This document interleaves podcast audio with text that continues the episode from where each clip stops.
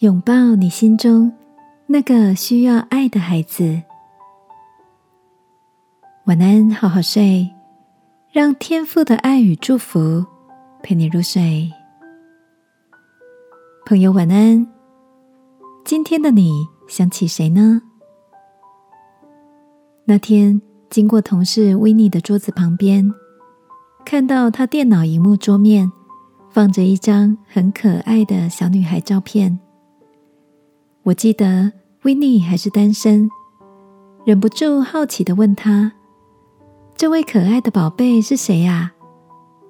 维尼得意的说：“这是我小时候的照片呢。我把它放在桌面，想提醒自己要好好的疼爱、鼓励住在心中的那个小女孩。”看着维尼脸上的笑容，我的嘴角。忍不住浮现一抹笑意。的确，只有自己最清楚，心里的那个孩子最在意和需要的是什么？为什么难过？为什么哭闹？能够勇敢面对心中的那个孩子，好好照顾他的需要，是一件多么温暖而重要的事啊！亲爱的。你常常在忙碌中选择忽视心中那个孩子的软弱与各种细微的情绪吗？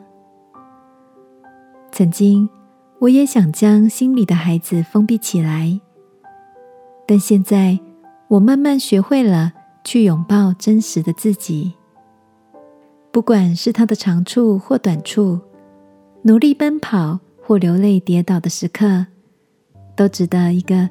最真实的拥抱，爱我们的天父说：“我以永远的爱爱你。”他所爱的并不是完美的你，而是最坦然真实的你哦。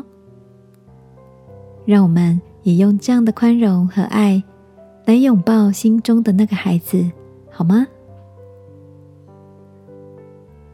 亲爱的天父，长大后的我。常让忙碌掩盖了心里的需要。